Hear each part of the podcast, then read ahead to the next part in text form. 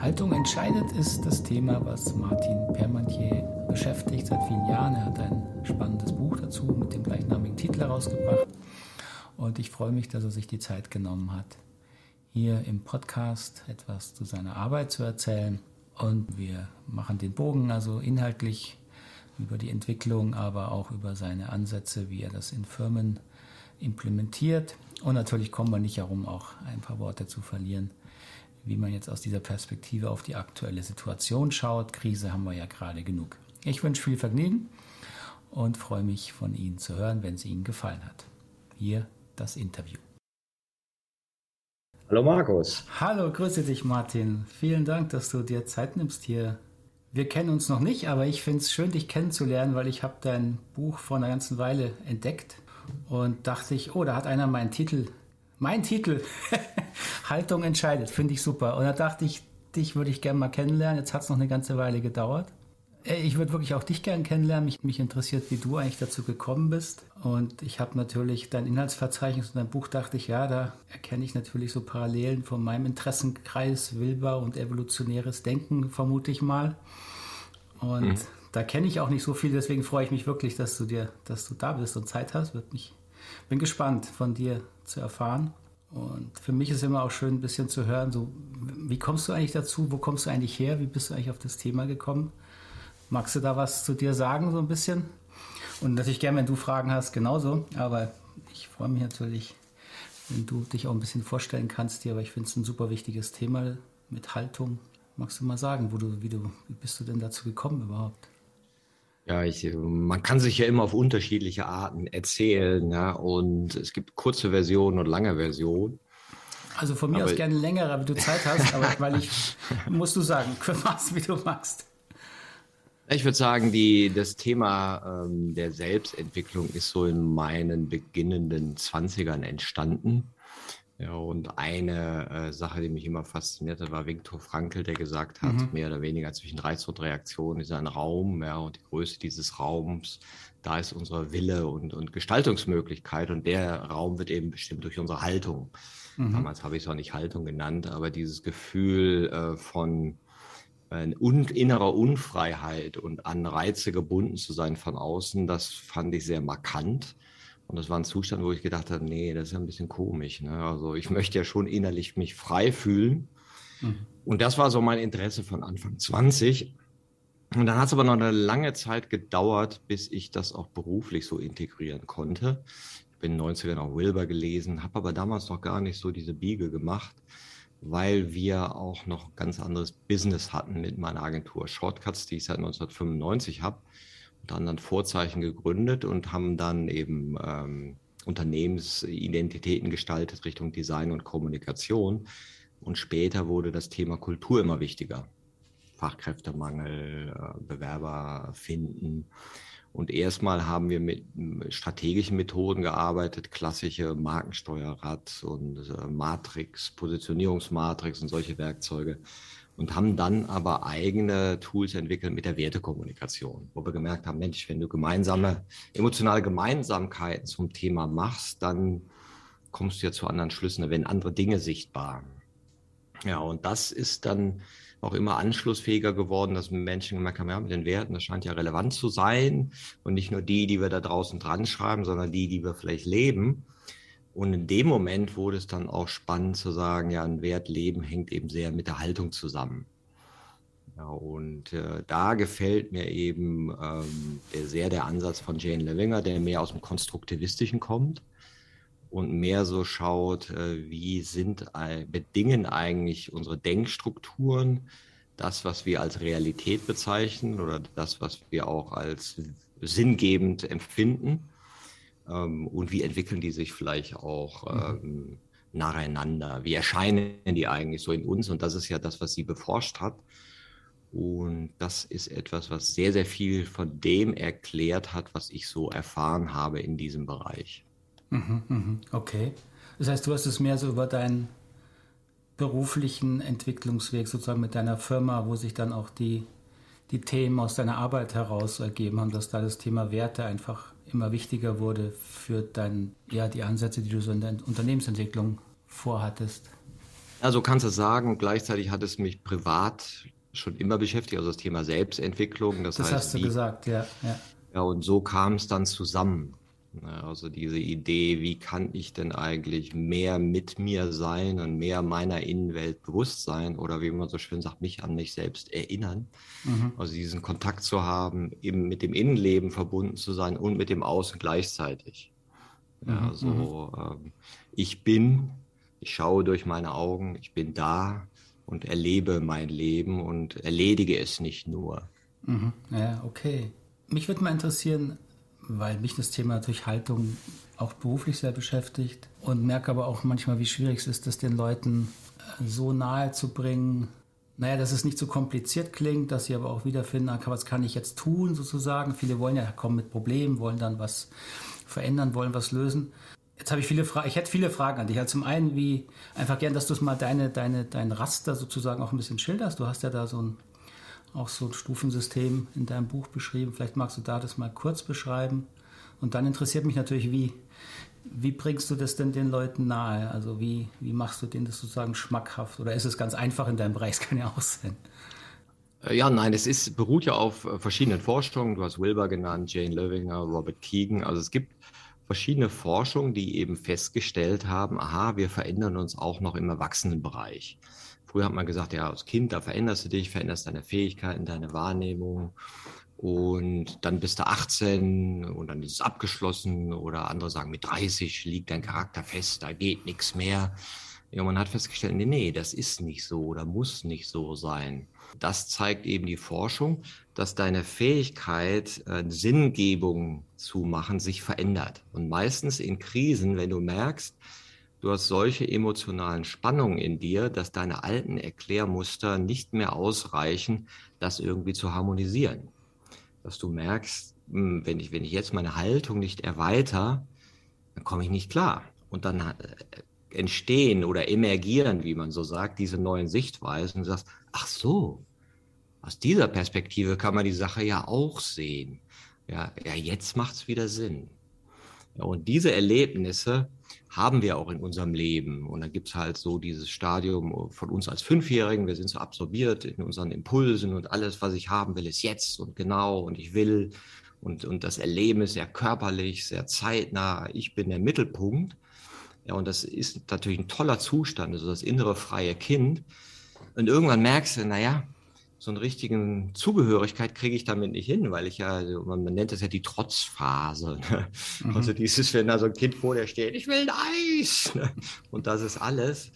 Und dann irgendwann merken wir, okay, ich erweitere mich jetzt, meine Haltung, und ich nehme jetzt auch sozusagen die Hinweise der Autoritäten an, um zu einem Wir zu gehören. Und dann merkst du, ah ja, ist besser mit einem Wir. Also unterwerfe ich mich der Kultur, der Prägung, gehe nicht über den Rasen, was sollen denn die Nachbarn denken, nicht mit vollem Mund sprechen. Also das, was wir dann eben als Prägung erleben, wo wir wissen, wenn ich das tue, dann gehöre ich dazu. Ja, und irgendwann merkst du eben auch, oh, das ist ja auch ganz schön widersprüchlich. Ja, dein, dein Verstehen fängt an, so in der Vorpubertät, und du merkst, hm, also irgendwie, das, das stimmt ja nicht, was die sagen. Da gibt's ja intellektuelle Widersprüche. Ne? Und in diesem Prozess, der auch wieder krisenhaft ist, erweiterst du wieder deine Haltung und sagst, nee, ich denke jetzt rational über die Welt nach. Ich übernehme das nicht mehr einfach so, was da kommt. So manche nennen das ja dieses Erwachen. Ich bin kein Schlafschaf mehr. Ne? Ich denke jetzt selber. Und ähm, so erweitert sich die Haltung dann nochmal und wir kriegen dann eben so einen Blick, wer bin ich, was kann ich, bin ich besser oder schlechter als die anderen, bin ich in der Schule über dem Durchschnitt, unter dem Durchschnitt, und wer, wo ist mein Platz in dieser Welt? Was willst du denn mal werden? Ja, wie willst du ein erfolgreiches Leben führen? Und da ist unsere Sinngebung, und die ist ja auch sehr stark vom Schulsystem unterstützt, dass du am Ende die richtige Zahl hast, einen Durchschnitt von, damit dir dann die oder jene Tür aufgeht. Und dann merkst du irgendwann so, ja, okay, aber wo bleib ich denn mit meinem Fühlen, mit meinem Empfinden? Ja, ich bin mhm. ja kein Rädchen im Getriebe. Und dann strukturiert sich sozusagen wieder oder erweitert sich wieder unsere Haltung, indem wir mehr auf uns und unsere Stärken schauen und das, was, was ich eigentlich will. Also der Wunsch zur Selbstoptimierung, zur Selbsterfahrung. Ja, ich will ein tolles Leben führen, ich will das Beste aus mir rausholen. Und das ist dann so die sinngebende ähm, Einstellung zum Leben. Und wenn du das dann gemacht hast, ja, und dann merkst, wow, ich kann ja was, ja, ich bin ja wer, und das wird auch von außen honoriert mit Geld, Status, Anerkennung, dann merkst du ja, was macht denn das eigentlich mit mir? Und es startet dann wieder so ein Prozess, ja, wo du so merkst, wie geht's mir eigentlich damit?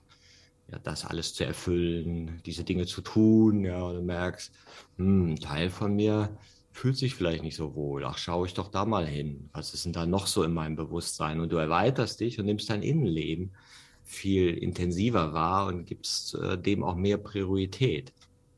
Das ist ja, wenn die Leute sagen, ich will raus aus dem Hamsterrad, ich will nicht mehr nur Karriere machen, ich will jetzt nur noch vier Tage die Woche arbeiten, ich will mich mehr um Familie kümmern man nennt das ja vielleicht auch Generation Y oder so, oder wo du einfach sagst, bei meiner Sinngebung gibt es mehr als Status, meine Stärken und just do it und hol das Beste aus dir raus, lebt, genießt das Leben in vollen Zügen, sondern ich merke, äh, meine Lebendigkeit wird auch von dem bestimmt, was ich in mir habe. Ne? Und dann merkst du, boah, das ist ein Riesenraum. Den habe ich vorher gar nicht gesehen. Mhm. Ja, und das ist ja, ist ja sehr lebendig da, ja, aber auch vielleicht ein bisschen duster an ein paar Stellen. Und da gibt es Prägung, Kindheitsgeschichten und du fängst an, dich so als äh, in deinen Teilpersönlichkeiten zu erleben. Du interessierst dich vielleicht für Psychologie und merkst so, oh, die Dinge sind ja relativ. Ne? Mal bin ich so, mal bin ich so, verschiedene Rollen, ja, und bist experimentierfreudig auch mit dir und machst andere Art von Erfahrungen. Ja, und diese Erfahrung lassen dich dann erkennen, ähm, und das erscheint dann auch so, ohne dass du das machst, dass du so, ich bin ja ein System. Ich bestehe aus Kindheit, aus Jugend, aus Prägung, aus Kultur, aus einem Geschlecht, aus ähm, gesellschaftlichen Erwartungshaltung, der mich herangetragen werden. Und das, das macht ja was mit mir und du wirst so deiner Gedanken und Gefühle bewusster als eben temporäre, subjektive Phänomene. Mhm. Und deine Haltung wird eben größer und du kannst besser mit Komplexität umgehen und klebst nicht mehr so an diesem, das, was ich denke, bin ich, was ich fühle, muss jetzt, ist jetzt die Wahrheit, ne? mhm. sondern sagst du, ja, okay, das kommt und geht. Ne? Und das finde ich ist in diesen Modellen sehr schön äh, dargestellt und das äh, erklärt sehr vieles, weil die Menschen, glaube ich, oder sehr viele Menschen auch Referenzerfahrungen haben, wo sie sagen können, ja, kenne ich. Ja, aber ich habe vielleicht eine Gewohnheitshaltung, die anders ist, die vielleicht aktuell einer anderen Sinngebung mehr Beachtung schenkt, als die, die ich vielleicht auch schon in einer erweiterten Haltung erlebt habe. Mhm, mh. Jetzt hast du, also erstmal vielen Dank, das ist ja wirklich das Spektrum, ne, wie du es gerade aufgemacht hast, von Kleinkind instinktiv bis jetzt zum sehr pluralistisch, postmodern oder vielleicht so integralen, wie man es jetzt auch bezeichnen will, oder mit den Begriffen, die du beschreibst. Was mich jetzt interessieren würde, wie, wie setzt du das in der Praxis denn ein? Ich meine, du hast jetzt oft den, den Begriff auch Krisen genannt. Ja, also Krise scheint ja schon was zu sein, was dann uns sozusagen die Grenze unseres jetzigen Ebene, unserer Bewusstsein, Entwicklungsgeschichte bringt. Und wie, wie du sagst eben, dann merken wir jetzt, jetzt müssen wir irgendwas, jetzt müssen wir was machen. Wir kriegen es nicht mehr zusammen. Wir müssen lernen. Wir müssen was, irgendwie eine neue Perspektive einnehmen. Aber das ist ja nicht so einfach. Ne? Also aus eigener Erfahrung also wehre wehr ich mich da erstmal dagegen, weil es ist unangenehm, es ist ein Zustand, den ich nicht haben will. Ähm, ich finde ja erstmal auch diesen neuen Zugang nicht gleich. Das kann ja auch dauern. Ja, Krisen können ja Wochen, können Monate, manchmal Jahre dauern. Wie, wie, wie ist das in deiner praktischen Arbeit? Also du arbeitest mit Unternehmen, mit Führungskräften, wenn ich das richtig gesehen habe. Ich nehme an, du stellst ihnen das Konzept dann erstmal vor und wie du sagst, das ist ja denke auch relativ eingängig. Die Menschen können das auch in sich entdecken, die finden da eine Referenz in sich. Jetzt so wie ich es erlebe, aber wenn man dann an die Themen geht, an denen sie arbeiten könnten, dann wird es eben oft schwierig, ne? weil dann kommen wir an diese schwierigen Themen. Wie, wie erlebst du das? Oder wie, vielleicht hast du da geniale Zugänge. Würde mich einfach mal interessieren. Wie, wie, wie gehst du da vor? Ja, es sind ja zwei äh, oder mehrere Sachen. Also das eine ist es, ja, es ist erstmal eine Metaebene, ein Modell, wo du sagen kannst, okay, ja, jetzt beschreiben wir das mal. Wann erfährst du dich denn so, dass du voll in Logikketten bist und, und sagst, so muss das sein und nicht anders? Und nachher denkst du, oh mein Gott, das war aber ein bisschen verengt, ja.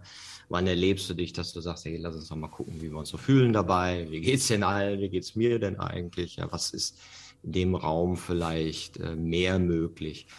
Und ich glaube, der Anfang ist gar nicht so sehr dies oder das zu tun, sondern äh, ich sage mal ganz gerne dieses Buch von äh, Michael Bort, die Kunst, sich selbst auszuhalten. Also erstmal diese Vielheit zu akzeptieren, ey, da gibt es diese Logiken und erstmal so Gefühl zu kriegen, wo ist denn meine Gewohnheitshaltung? Was, mhm. was ist denn mein aktueller Sinngebungsprozess? Ja, wie ich so sage, so bin ich, das macht Sinn, so ist die Welt, ja, die Zahlen müssen stimmen, und am Ende müssen wir doch alle profitabel sein. Und wenn mir die Erklärung reicht, dann ist ein bisschen die Frage, wo ich dieses Ende definiere. Ne? Aber dann ist ja erstmal okay. Also diese, diesen Blick erstmal auszuhalten, zu sagen, okay, wenn das Phänomene sind, die ich vielleicht bejahen kann, die ich von mir kenne, wie treten sie denn bei mir auf? Und dann machen wir äh, meistens Kulturexpeditionen in Unternehmen von Menschen, die an Selbstentwicklung interessiert sind dass ihr das erstmal besprechbar macht. Dass du überhaupt über diese Ebene der Haltung redefähig bist. Weil wir reden ja oft über Haltung, ja, eine Haltung einnehmen. Ja, und dann sagt er, das kann ich nicht mehr hören, das kenne ich vom Militär. Und denkt, ah, nee, so ist nicht gemeint. Oder ihr müsst die Haltung ändern, ihr müsst digitaler werden. Ja, und dann, nee, ja, sondern mhm. die Haltung ist erstmal total okay. Aber was du dann merkst oder was viele merken, sie haben im Privaten vielleicht erweiterte Haltung, andere Logiken, wo sie näher, mehr mit einbeziehen als im Arbeitskontext.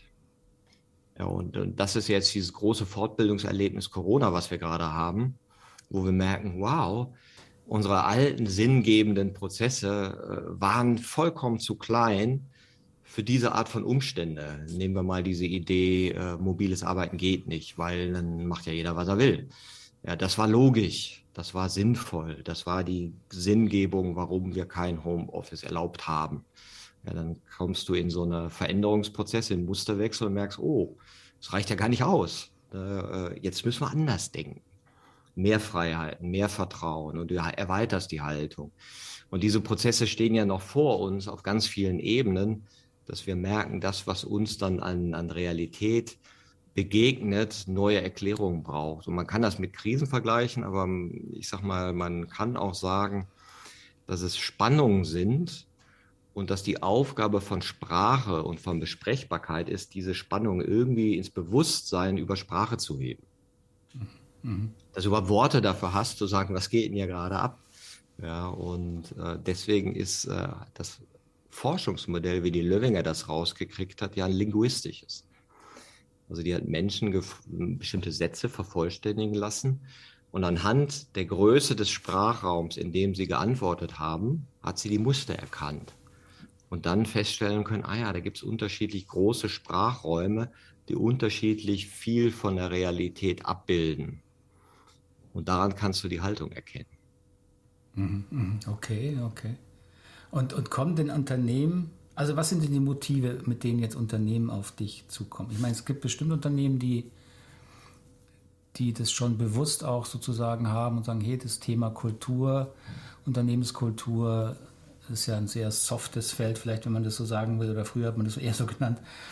Das hat massiven Einfluss auf die, ja, auf das, auf das auch Leben, auch Überleben, weil vielleicht sogar aufs, auf den Erfolg des Unternehmens.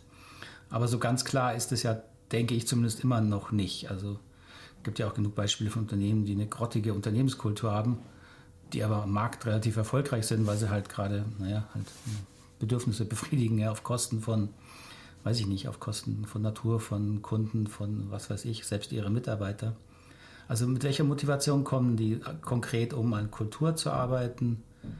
Kommen die aus, aus, aus, aus welcher Ebene? Oder oder mal anders gefragt, kommen denn auch Unternehmen, wo du jetzt sagen würdest, oh, die haben eine sehr, eher eine impulsive, eine impulsive Haltung als Kultur, geht wahrscheinlich nicht, aber jetzt nehmen wir mal so diese Geschichte, rein Zahlen fixiert, harte Zahlen, Menschen sind jetzt mal so nicht ganz so das Zentrale. Kommt so ein Unternehmen, kämen die auf dich zu? Hast, würde mich mal interessieren. Oder was sind so deine? Äh, es kommen ja die unterschiedlichsten. Ja, wir arbeiten ja für Bosch, wo wir äh, sehr viel gemacht haben, Schweizer Rundfunk und die Bahn. Also einmal die mhm. großen, aber natürlich auch mittelständische Unternehmen. Meistens, weil irgendeiner merkt, ach guck mal, das erklärt ja ganz viel. Mhm. Lass uns da dann mal einen Impuls machen, lass uns da mal zusammen Leute bringen und dann machen wir eben solche Kulturexpeditionen mit denen, wo wir sagen, einmal im Monat, einen halben Tag treffen wir uns mit den Leuten, die daran interessiert sind und äh, reden über unsere Erfahrungen. Ja, was mhm. erlebst du denn eigentlich im Spiegel und wie hilft dir vielleicht so ein Modell von Haltung, deine Erfahrungen nochmal anders zu sortieren? Weil ich glaube, es geht so um die Sortierung dass es nicht so sehr darum geht, das ist richtig, das ist falsch und du brauchst ein anderes Mindset, besseres Mindset, sondern diese Phänomene, die dir begegnen, besser begreifen zu können. Und bei Bosch weiß ich noch, war ich das erste Mal da, war äh, Petra Karma-Welle, die äh, HR-Chefin für Transformation dort, sagte zu mir, wir wollen hier nicht führen auf Augenhöhe, wir wollen führen auf Herzenshöhe. Mhm. Da sagte ich, wow, ja, das, das, ist mal ein Anspruch, weil sie sagte so, wir haben einfach festgestellt, dass wenn wir das hinkriegen, der Raum für, wie wir uns unterhalten können, viel größer ist.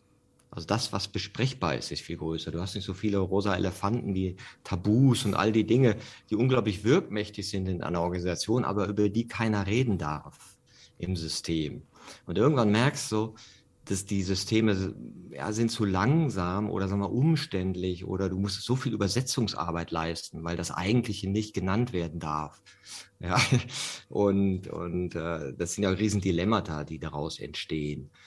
Und wenn du sagst, eine, Organisation im systemischen Sinne ist die Summe ihrer Kommunikation, dann entwickelst du sie, indem du die Art der Kommunikation veränderst. Und wenn du die Art der Kommunikation veränderst, veränderst du die Haltung, mit denen geredet wird. Was darf gesagt werden? Wo ist der Aufmerksamkeitsfokus? Was wird schon gesehen? Was nicht? Und wenn wir uns da anschauen, in welchem Prozess wir kulturell und äh, wirtschaftlich sind, dann geht es ja darum, ganz vielen Phänomenen gerecht zu werden, die früher unsichtbar waren. CO2, Nachhaltigkeit, Diversity, Fachkräftemangel. Äh, das waren Themen, da musstest du dich mit, vor 20 Jahren nicht mit beschäftigen. Jetzt musst du überlegen, wie können wir denn recyceln, wie können wir eine Kreislaufwirtschaft aufbauen, wie können wir klimaneutral werden. Ja? Und da helfen einfach erweiterte Haltungen, also ein Kommunikationsraum, wo mehr gesagt werden kann, weiter. Und das wird dann von ähm, interessierten Menschen reingebracht. Und ich würde es auch, was du gesagt hast, nicht so frame, dass man sagt, äh, wenn du integraler wirst, verdienst du mehr Geld. Mhm. Weil das mehr Geld verdienen ist eine bestimmte Haltung, wo wir, glaube ich, in Zukunft dahin kommen müssen, wenn wir andere Messbarkeiten haben, kommen wir auch zu anderen Schlüssen, was jetzt Erfolg ist. Ja, also wir haben jetzt ja unglaublich viel Geld vermehrt. Wir vermehren es ja permanent. Also wir machen Schulden ohne Ende. Das Geld vermehrt sich wundersam.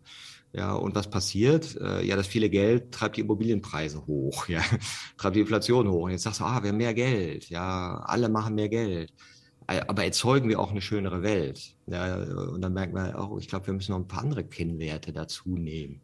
Und die sind dann erst wiederum in einer erweiterten Logik möglich, weil du es vorher einfach nicht siehst. Du hältst ja Dinge für sinnvoll, so wie man in den 80er Jahren gesagt hat oder in den 70ern, Umweltschutz schadet der Wirtschaft. Mhm. Zu teuer. Und das war vollkommen logisch und sinngebend. Heute denkst du dir, sag mal, hatten den Schatten. Ja, und ganz viel von dem, was wir tun, ist ja im Anbetracht von längerfristigen Entwicklungen nicht effizient und nicht logisch, sondern die Art von Aufräumarbeiten, die wir in die Zukunft schon transferiert haben, in Form von Rohstoffen, die verbraucht sind, Müll, der angehäuft worden ist, Schulden, die da sind, das, das ist ja ein Externalisieren von Problemen in die Zukunft, äh, was wir immer noch als effizient bezeichnen, was aber nachfolgende Generationen vielleicht ganz anders bewerten werden. Mhm, mh. Ja, macht Sinn, ja, ja. Und jetzt hast du gesagt, da bin ich ein bisschen hängen geblieben. Würde mich mal interessieren. Wenn ich dich richtig verstanden habe, sagst du, ähm, du erweiterst diesen Haltungsraum, oder ich sage es mal, wenn ich es richtig verstanden habe, du regst diese die Haltung, die Entwicklung von Haltung oder das Nachdenken von Haltung darüber an, dass man überhaupt dieses Thema in Sprache fasst, dass man dem Begriffe gibt, äh, Konzepte, die du ihnen vorstellst, die dann sinnvoll sind, dann fangen sie an, über das Thema Haltung nachzudenken, zu reden. Und sagst du jetzt, dass quasi dieses, dieses drüber reden per se die Haltung verändert, weil ich denke eigentlich ein Stück weit auch immer andersrum, dass ich sage, dieses andere Reden kann ja erst entstehen, wenn eine innere Haltung, die weiter ist, die ja übers Reden auch hinausgeht. Da kommen emotionale Prozesse rein, die man erstmal ja kaum in Begriffe auch fassen kann. Also wie siehst du das? Es klingt so ein bisschen, du sagst, das Reden schafft die Haltung. Mein Ansatz ist eigentlich, von der anderen Seite würde mich interessieren, ich sage, aus, dem halt, aus der Haltung entsteht eigentlich erst die Kommunikation. Sag mal, wie wie du das oder habe ich da. Vielleicht ist beides das Gleiche. Vielleicht, vielleicht ist die Haltung. Vielleicht ist die Haltung die Kommunikation, weil äh, die Sprache ist ja sozusagen die Bewusstwerdung von dem, was du wahrnimmst. Ja, mhm. was du an Emotionen wahrnimmst, was du an, an Widersprüchen in der Welt wahrnimmst, das wird ja irgendwie sprachlich übersetzt. Aber um es nicht zu kompliziert zu machen, nimm mal ein ganz einfaches Beispiel. Äh, Check-in. Ja, also vor einem Meeting zu sagen, na, wie geht's denn so? Jeder sagt mal irgendwie eine Minute was. Ne? Würde man früher gesagt haben, was soll dieser ESO-Kram?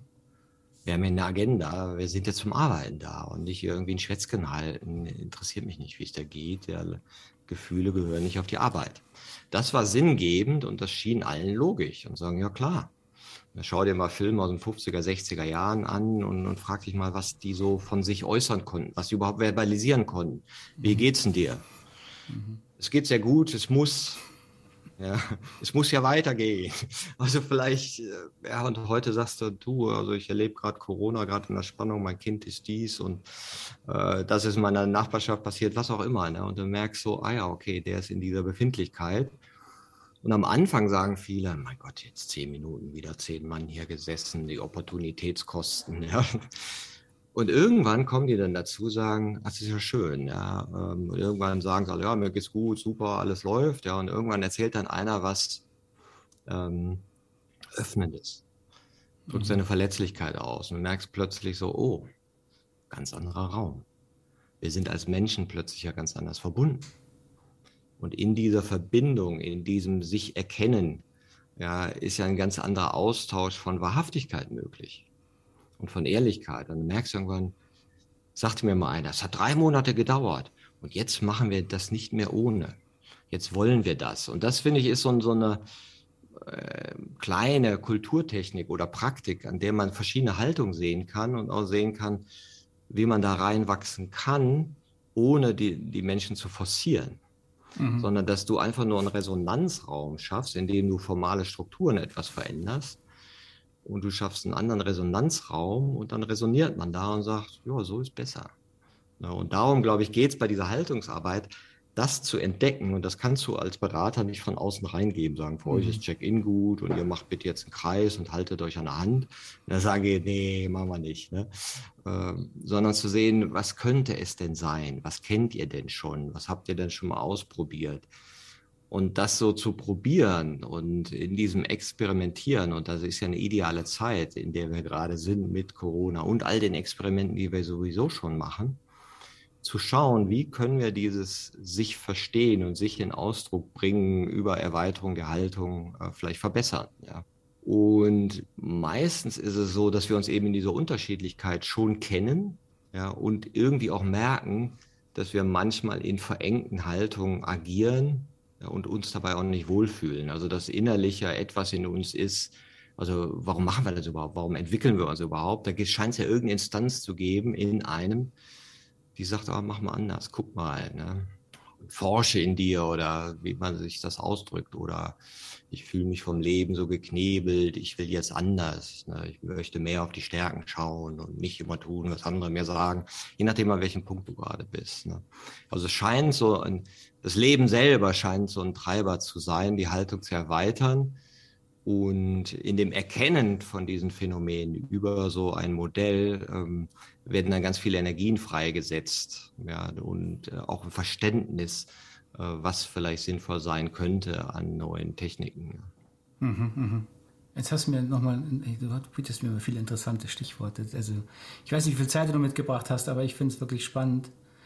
Also meine Idee ist gerade, ich, ich meine, eine meiner festen Überzeugungen ist, jetzt gerade im Bereich, du bist Unternehmensberater, wir machen auch Beratung und ich sage immer, die Methode ist nur so wirksam wie die Haltung des Beraters. Oder anders gesagt, die Methode ist eigentlich wenig, der, Berater ist ziemlich viel, also seine Haltung, mit der er eben arbeitet. Glaube ich. Würde ich gerne mal deine Meinung auch zu hören. Aber ich habe so für mich, wenn ich so gucke, wie, wie bin ich überhaupt dazu gekommen, mich mit dem Thema Haltung zu beschäftigen und auch meine alte, eigene Haltung mal zu reflektieren. Und das waren schon teils massive so Themen in, in, in einfach in der Biografie, also sowohl Kinderkriegen als auch dann berufliche Krisen, teilweise auch Fortbildungen, die mich einfach emotional sehr gefordert oder aufgeweicht haben, will ich mal so sagen. Also sehr zu mir geguckt haben, wo ich früher nie hingeguckt habe. Also in der Schule habe ich nicht zu mir geguckt. Und so habe ich langsam angefangen, mich dafür zu interessieren und glaube, habe eine, zumindest eine Idee gekriegt, was diese Haltungsebenen bedeuten und was eine weitere Haltung, zumindest wie sie sich äh, anfühlen könnte. Also so, eine, und da würde ich jetzt mal sagen, glaube ich, hat sich ein Stück weit in mir was weiterentwickelt, was ich jetzt dann auch stimmig weitergeben kann. Jetzt würde mich mal interessieren, also zum einen nochmal, du hast jetzt vorher schon gesagt, dein Weg, du hast dich immer schon damit beschäftigt. Da hast du mal Viktor Frankl genannt. Ähm, also stimmst du dem erstmal zu im Sinne, oder wie siehst du das mit dem Sinne von Haltung des Beraters? Welche Rolle spielt das? Oder sagst du, nö, das kann eigentlich, das ist eigentlich gar nicht relevant?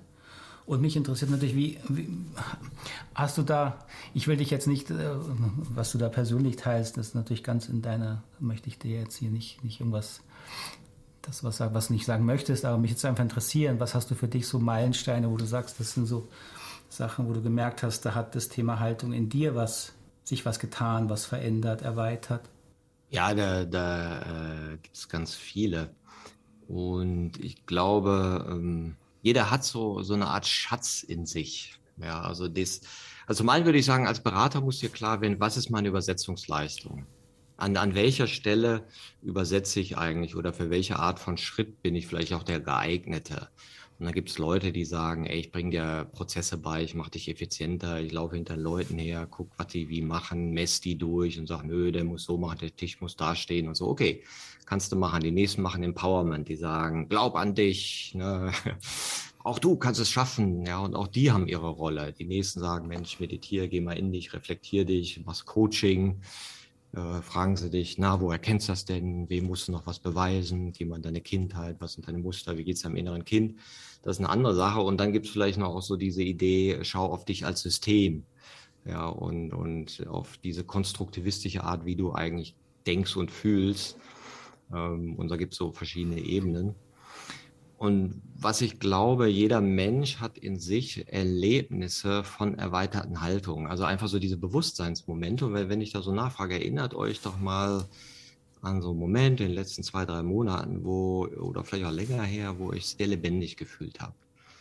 Wo du so dachtest, so ich bin. Und so ganz in dir warst und so das Gefühl, dass ich schaue so aus mir raus ich merke so, was ich fühle, wie ich bin, wie mein Körper ist. Und stehe da in der Zeit, im Raum, sehe, was draußen so ist und irgendwas ist anders. Ja, manche haben das vielleicht in der Natur, mit einem Partner, mit den Kindern und denkst so, wow, ja, da bin ich. Ne? Das ist mein Leben. Ich lebe. Ja, und dieses ist, ich lebe, aber so, wo du merkst, ist eine andere Erfahrung. Ne? Ich erfahre das Leben und ich erledige es nicht. Wenn wir ja sonst in so einem Erledigungsmomentum sind. Ja. Und da hatte ich auch äh, sehr markante Erfahrungen. Nach der Schule war ich in Amerika und war dann in New York in den 80er Jahren. Und äh, da war der Dollar bei 3, 3 D-Mark, also alles riesig teuer. Das heißt, wir, ich habe mit einem Freund dann da auf der Straße gepennt, weiß ich, am Central Park, Lincoln Center, so. Ich heute so denke, oh Gott, was hast du gemacht? Aber irgendwann gingen wir dann auch so aufs Empire State Building hoch, was so Touris so machen. Und ich schaute so über die Stadt. Und da ging gerade Feuerwerk hoch, irgendein Stadion hatte irgendwer gewonnen, die Lichter brannten, ja. Und es war für mich dann auch so, so ein Moment, wo ich so merkte, ich bin, ja, ich bin das Leben und das Leben ist neu und dieser Aufbruch. Und es war für mich lange so, so, so ganz tiefes Beseeltsein von dem in der Welt sein. Und da ging das auch wieder weg oder war ich wieder im Alltag und Leute das und das. Aber das war so ein kleiner Schatz für mich, neben anderen, wo ich so gemerkt habe, diese Qualität interessiert mich. Diese Qualität von Sein interessiert mich. Ne? Und da habe ich so das Gefühl, dass viele Menschen das irgendwie in sich tragen. So ein Sein, wo sie sagen, an sich ist das mein Potenzial. Ja, oder manchmal hast du es ja auch in so Krisen. Du kriegst irgendeine Diagnose und denkst so, ups, das jetzt echt ich? Oder ein Angehöriger stirbt, ja, und du weißt, wow, ja, und du. Und insofern glaube ich, dass der Mentor für deine eigene Haltungserweiterung oder dein, dein Streben nach diesen, ähm, nach dieser vielleicht anderen Sein in jedem selbst ist und nicht von außen gegeben wird, sondern du bist dein eigener äh, Lehrer oder Lehrerin. Wenn du eben da so Kontakt hast und sagst, ja, die Qualität interessiert mich. Und das halte ich irgendwie so für, für ähm, erforschenswert in mir. Und dann hast du oft keinen Platz und dann ist das und jenes. Aber wenn der Raum da ist, und darum geht es auch sozusagen als Berater eben solche Safe Spaces zu öffnen, wo wir sagen, die entstehen oft, wenn du so Gruppen von drei, vier Leuten hast und lässt die mal über solche Sachen reden. Dann entsteht sowas und dann merken die plötzlich drei Dinge. Da erzähle ich auch ganz oft, wow, ich hätte nicht gedacht, dass es den anderen auch so geht. Und ich bin überrascht, wie vertraulich wir hier reden können und, und wie, wie schnell wir uns hier als Menschen begegnen können, obwohl wir uns ja gar nicht so gut kennen. Und das Dritte ist dann oft, ich glaube nicht, dass die anderen Gruppen auch so eine Tiefe haben. Ja? Und dann sage ich dann immer so am Ende, hey, ist ganz einfach. Es ist an sich ganz einfach, wenn du dich wirklich nur mal hinsetzt und ehrlich so sagst, was, was fühlst du über dein Leben und hast ja das Gefühl, das ist schon so da oder was ist denn da so an Entwicklungspotenzial, wo sich dein Herz oder was immer in dir ist, auch irgendwie so ein bisschen nachsehen. Und das mal so auszutauschen, dann merkst du, okay, äh, auf der Basis können wir was ganz anderes kreieren, als wenn wir immer nur im Außen sind und sagen, die Zahlen stimmen nicht und so weiter. Mhm, mhm, okay. Ja, vielen Dank. Eine Frage hätte ich noch oder ein Thema. Ich meine, ich hätte noch viele, ja. aber ich möchte die Zeit auch ein bisschen schonen und ich habe immer so grob eine halbe Stunde hier als, als Austausch. Jetzt als du, der sich eben schon lange, lange mit diesen Themen der Entwicklung psychologisch, individuell, aber eben auch kollektiv ja wirklich intensiv beschäftigst. Wie guckst du denn gerade jetzt auf die aktuelle Zeit? Ich meine, ich finde es, ja, also es wäre die Frage muss ich dir stellen, weil ich finde es einfach spannend. Und ich meine, dass wir jetzt gerade eine Menge Themen haben, die wir noch nicht kannten und an Grenzen stoßen, das ist ja offensichtlich. Wenn du magst, also äh, wenn du da deine Gedanken mal zu teilen magst, wie guckst du jetzt gerade auf die letzten zwei Jahre? Ich meine, dass wir Krise hatten, denke ich, ist unbenommen. Aber wo siehst du denn da die Krise? Wo siehst du vielleicht, was wir nicht gepackt haben, vielleicht aber was, wo, wo wir auf einem Weg sind? Wie, wie guckst du da drauf? Ich glaube, es ist so die Gleichzeitigkeit der Dinge. Also, dass diese Dilemmata und Paradoxien eben da entstehen und, und oft schauen wir immer nur auf das eine oder andere Phänomen, aber uns fällt schwer zu sehen, wie das eine das andere bedingt und das eine das andere zum Entstehen bringt. Wenn du sagst, Corona war eine Fortbildungsmaßnahme, hey, wir haben jetzt zeitabhängiges, ortabhängiges Arbeiten etabliert. Haben wir Jahre drum gerungen, ging nicht. Jetzt würde ich sagen, wahrscheinlich werden wir diese Kompetenz behalten. Ja, neulich sagte mir eine, äh, was äh, die Lieferkettenprobleme, die jetzt alle haben, meinte, wir haben das Gefühl, das geht auch nicht in der Zukunft so gut, weil die Metallpreise sind so hoch und wir haben riesen Themen. Ich glaube, wir müssen recyceln. Ja. Und du denkst so, wow, ja, äh, vor Jahren sagen sie, die hatten so technische Geräte, die alle sechs Jahre ausgetauscht werden müssen, weil man mal festgelegt hat, dass sie alle sechs Jahre ausgetauscht sind. Die könnten aber auch zehn Jahre halten, aber es gibt diese Vorschrift, ja, wo man in dieser Wegwerfhaltung eben gesagt hat, ja, was soll sein, dann baust du halt ein neues Dringend, Messing kostet so und so viel, ist doch egal. Ja, plötzlich merkst du, nee, ist nicht egal. Ja, und wie sozusagen diese, diese Krise der Lieferketten ein anderes Denken fördert, ja, oder nimm das andere Fachkräftemangel. Warum haben wir überhaupt einen Fachkräftemangel? Vielleicht haben wir ein Bildungssystem, was ein bisschen gaga ist. Ja, weil was, was bilden wir denn da Leute aus mit irgendeinem äh, Bulimiewissen, wo die sich irgendwie reinziehen müssen, was ist dies, dies, dies, dies, jenes, ja, um dann irgendwie am Ende irgendeine Note zu kriegen und alles wieder zu vergessen ja, geht das nicht anders? Und da gibt es ja auch andere Schulsysteme, die phänomenologisches Lernen machen. Das heißt, du nimmst ja ein Phänomen und schaust, wie bedingt dieses Phänomen, also wie schaut dieses Phänomen aus ganz vielen Seiten aus. Also Zweiter Weltkrieg ist eben nicht eine lineare Aneinanderreihung von, von Fakten Fakten und Daten, sondern welche Auswirkungen hatte der auf Frauen in Arbeit, welche Auswirkungen hatte das auf Umweltschutz, welche Auswirkungen hatte das auf soziale Spannung, auf Migration und, und, und. Das heißt, du kannst dir das Ganze multiperspektivisch eine Sache angucken, was natürlich uns zu komplexerem Denken führt. Ja. Und du merkst, wenn wir weiter für die, für die Welt ähm, die, die Menschen im linearen Ursache-Wirkung-Denken schulen, dann werden wir immer noch einen Fachkräftemangel haben. Ja, also, und ich glaube, diese, dieser Druck auf das Schulsystem oder Bildungssystem allgemein wird stärken und wir werden in zehn Jahren ganz andere Art von Bildungssystem haben. Ja, und, und diese Gleichzeitigkeit stimmt äh, mich eher optimistisch, dass ich auch sage, ähm, ich sehe mehr Chancen, auch weil äh, wir eben darauf vertrauen können, dass in diesen Krisen eben das Alte sich nicht unendlich wieder halten kann. Du kannst diese Regression machen und sagen, ich will es wieder haben wie früher, make Germany great again, ja, aber dann weißt du so, nee, die Vergangenheit ist vergangen. Ja, die kannst du jetzt nicht wieder in die Zukunft transferieren. Das sind illusionäre Konzepte, ja, die, die auch nie in Wirkung treten können. Die können bremsen, ja, aber die, die, du kannst ja das, die Vergangenheit nicht wieder erzeugen. Ja, das ist, das ist ja im Ansatz schon schwachsinnig.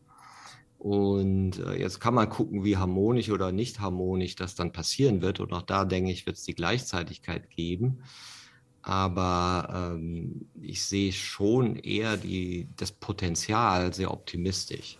Mit wie viel äh, Problemen das sein wird oder wie, wie schnell diese Einsichten kommen werden, wird man sehen. Und doch, wenn ich jetzt so mich so umschaue, sind die Menschen ja in Bewegung.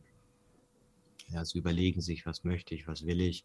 Also manche sind jetzt in diesem Selbstoptimierungsding, optimieren die Zeit, das Einkommen, die Bedürfnisse und andere sagen mehr so, boah, ich will nicht mehr ins Hamsterrad, ich will mich mehr mit meiner Innenwelt beschäftigen, ich möchte auch nicht mehr so viele Dinge haben. Äh, boah, so anstrengend, dieses Zeug zu besitzen. Ja. Da, da, merkst du ja, dass da Bewegungen sind. Und wenn du das integrale Modell nach Wilbur Graves oder sonst wem ernst nimmst, dann glaube ich, können wir uns auch auf positive Überraschungen freuen lassen. Und das lineare apokalyptische Denken ist eben keine kognitive Leistung, ja, sondern das ist halt so ein, so ein Reflex, auch, auch letztendlich ein bisschen zynischer Reflex. Also die, die Welt schlecht denken ist einfach, aber zu denken, wie könnte es gut werden? Wer wollen wir gewesen sein, wie Harald Welzer das sagt? Ja, wenn wir in 20 Jahren auf uns zurückgucken, sind hoffentlich nicht die, die es vermasselt haben, sondern die, die vielleicht auch ein paar gute Ideen gekommen sind und zu neuen Sinngebungen gekommen sind. Wow, vielen Dank. Vielen Dank, Martin. Also das finde ich jetzt auch einen schönen Abschluss. Vielen Dank für deine Einschätzung. Sag noch gern, ähm, wo gehen Leute hin, die dich finden, die sich für deine Arbeit interessieren? Gern dein Buch nochmal, den Titel. Ja, das Buch ist Haltung entscheidet und wir haben eine Webseite haltungentscheidet.de. Da bieten wir auch verschiedene ähm, Fortbildungen an zu dem Thema.